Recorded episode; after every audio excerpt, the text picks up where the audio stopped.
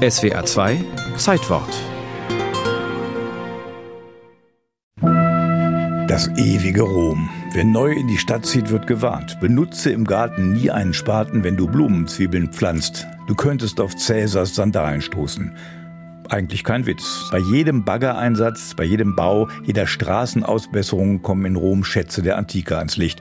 In Rom, sagt Adriano Morabito, mag es zahlreiche und berühmte Museen geben, aber das Größte ist noch immer unter der Erde verborgen.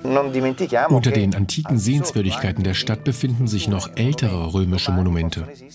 Und die sind genauso wichtig, weil wir dadurch verstehen können, wie sich die Stadt im Laufe der Zeit entwickelt hat.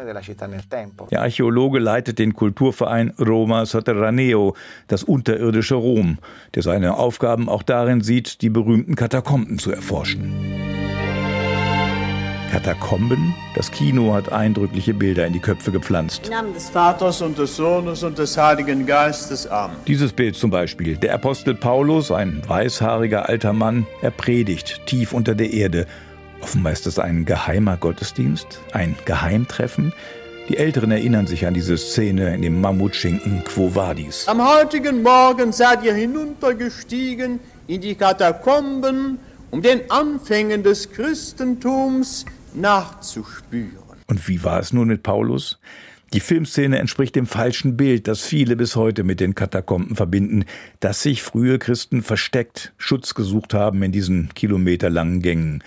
In Wirklichkeit sind diese Anlagen ausschließlich dazu benutzt worden, die Toten zu bestatten. Christen ist es verboten, ihre Kulte in der Öffentlichkeit auszuüben. Edikt des Kaisers Valerian im Jahre 257 nach der christlichen Zeitrechnung. Dieses Edikt führt damals dazu, dass Christen in Rom ihre Toten nicht mehr auf oberirdischen Friedhofen bestatten, sondern in unterirdischen Gewölben.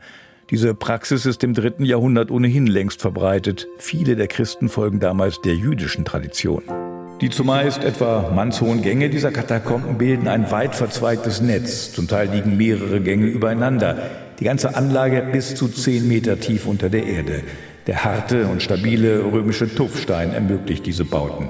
In den Wänden der Gänge einfache Nischen, gewölbeartige Höhlen oder üppig mit Malereien und christlichen Symbolen geschmückte Grabkammern je nach einstigem Stand der Verstorbenen. Man entdeckt Welten, die man sich nicht mal vorstellen konnte. Vielleicht ist man über die Straßen oben schon dutzende Male gelaufen, aber man wusste nie, dass darunter so viel steckt. Fast alle Besucher sind überwältigt, sagt einer der Führer. Die unterirdischen Katakomben, diese riesigen großen Friedhöfe, die haben eine ziemliche Anziehungskraft. Und äh, das muss man halt gesehen haben. Aber längst nicht alle Katakomben können besichtigt werden, erklärt Giovanni Caruso von der römischen Archäologiebehörde.